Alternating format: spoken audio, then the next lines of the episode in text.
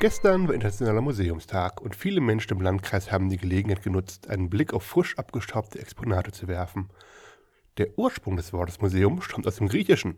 Das Museum ist der Musentempel, ein den Göttinnen der Künste geweihtes Heiligtum. Die heutigen Direktoren sind zum Glück keine Priester mehr. Welche Muse die Ausstellungshäuser ehren, ist indes nicht immer einfach zu erkennen. Euterpe, unter anderem Muse des Flötenspiels, wäre wohl nicht erfreut, als Patronin der gemündeten Ausstellung von Blechblasinstrumenten zu fungieren.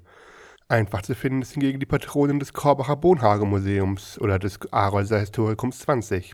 Beide erinnern an Clio, die Muse der Geschichtsschreibung und Namenspatung eines französischen Kleinwagens.